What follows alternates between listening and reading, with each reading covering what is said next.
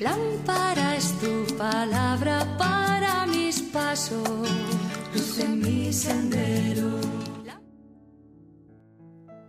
Del Evangelio según San Lucas capítulo 1 versículos del 5 al 25.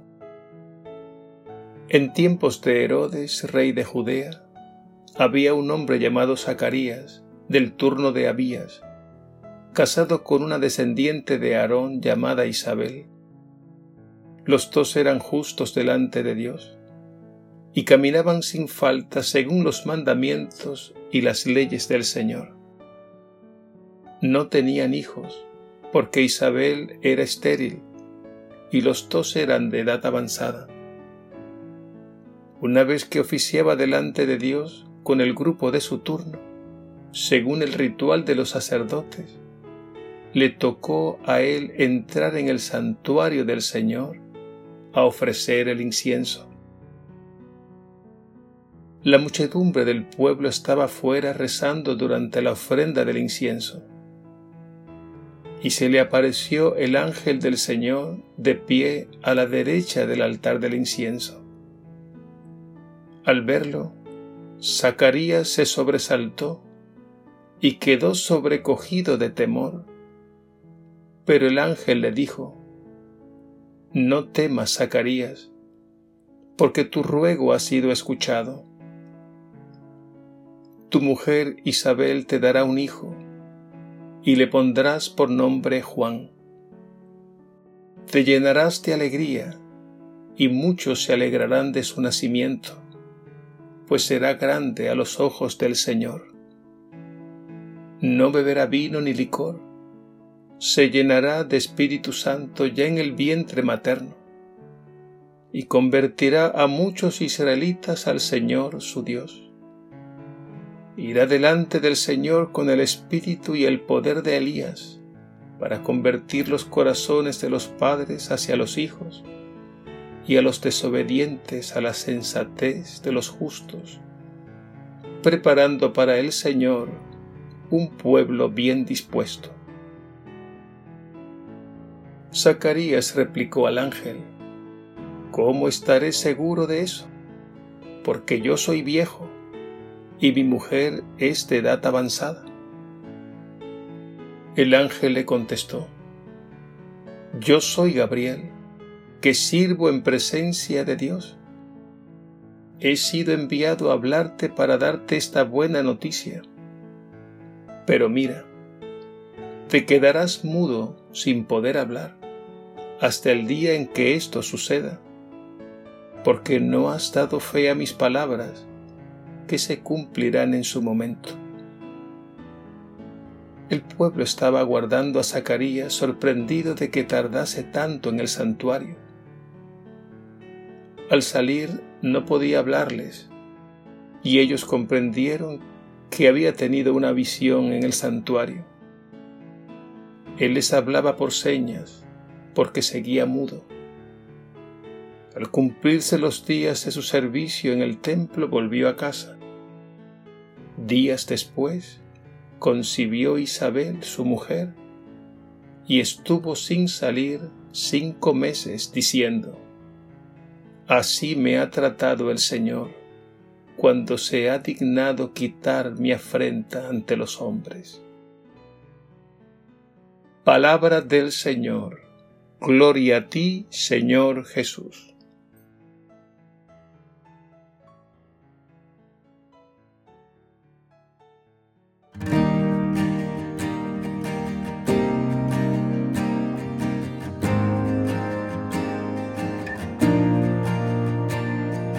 Madre, sosténme en la tristeza y dolor.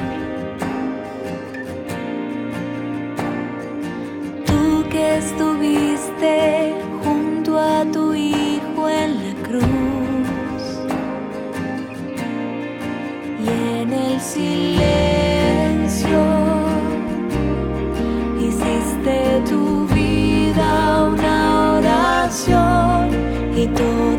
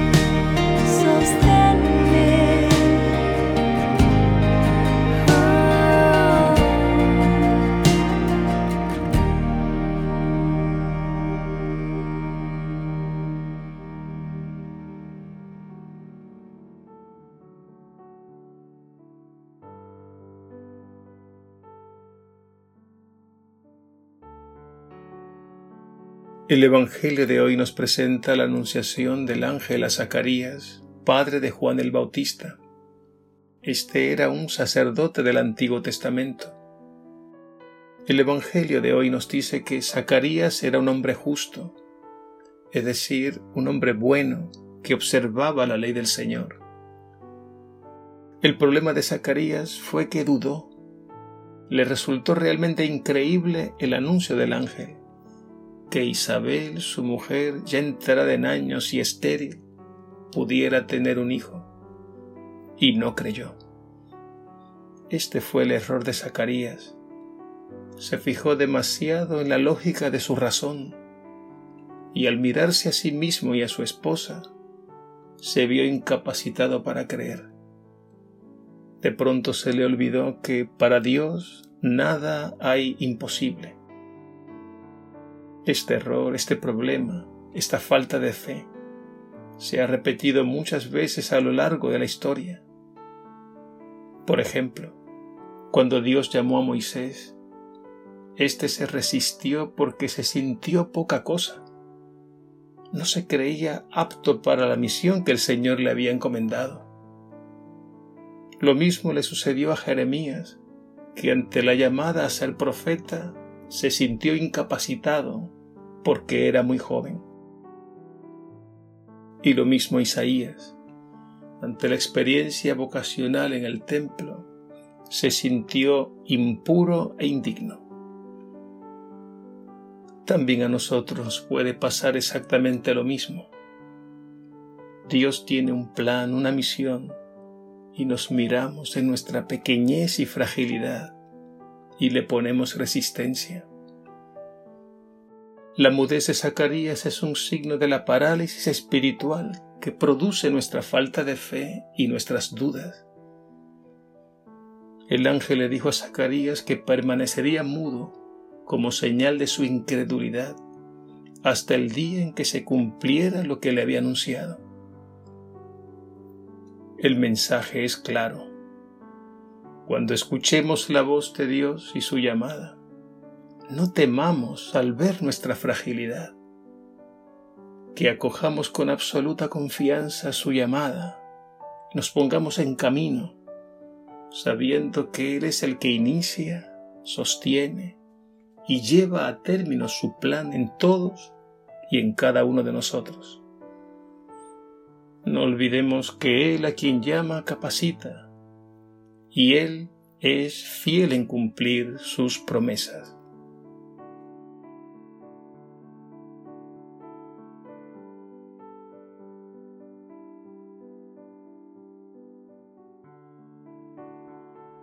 Señor Jesús, tú nos llamas a seguirte. No permitas que el miedo ante nuestras limitaciones nos paralicen. Que acojamos tu llamada sabiendo que nada es imposible para ti. Que tú, al que llamas, capacitas.